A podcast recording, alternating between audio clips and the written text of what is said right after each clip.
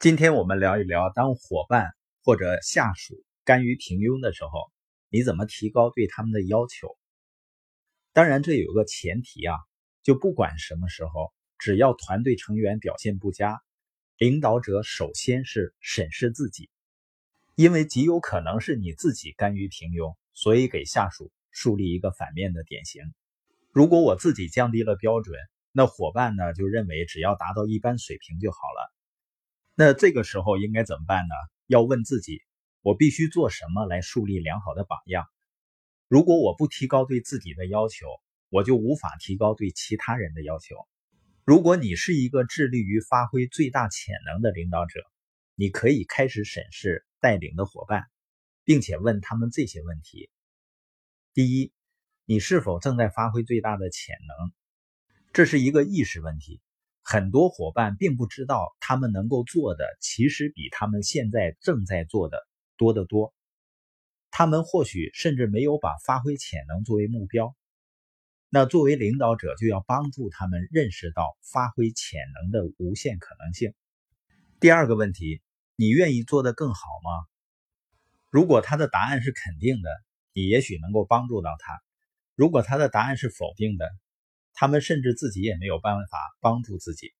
第三个问题就是：你知道如何充分发挥自己的潜能吗？很多人不知道如何才能取得更多的成功，他们有意愿，却缺乏相关的知识，或者是呢认知不到，所以没有行动。如果他们不知道前行的道路，不知道应该怎样走，你就可以给他们指出来。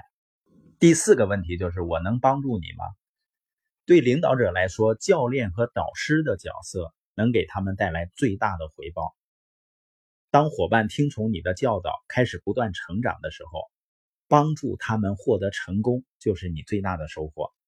作为领导人呢，你要帮助伙伴明白一件事：平庸的表现不会取得好的结果。如果表现平平，你就不能开创属于自己的好的事业，也不能对现状做出很大的改善。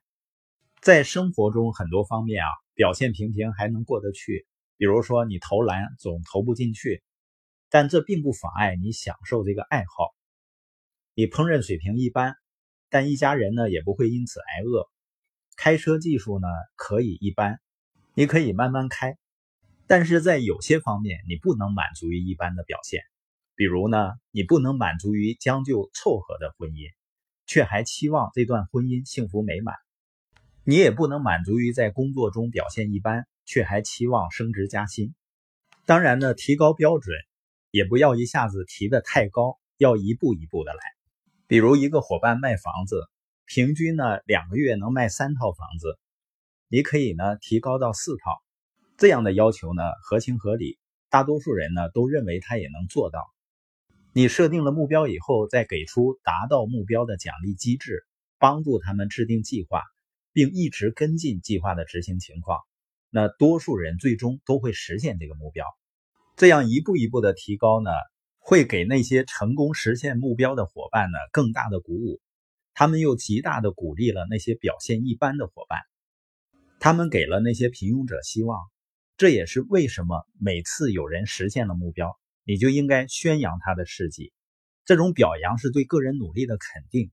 同时，也激励那些表现一般的人付出更多的努力。工作表现的最好的伙伴不需要激励，他们已经动力十足，表现的非常好了。但是，团队里其他人需要这样的激励。逐步的提高标准，对整个团队也很有帮助。尤其是团队里的成员非常多的时候，如果每个人都成长一点点，那么整个团队就会成长巨大。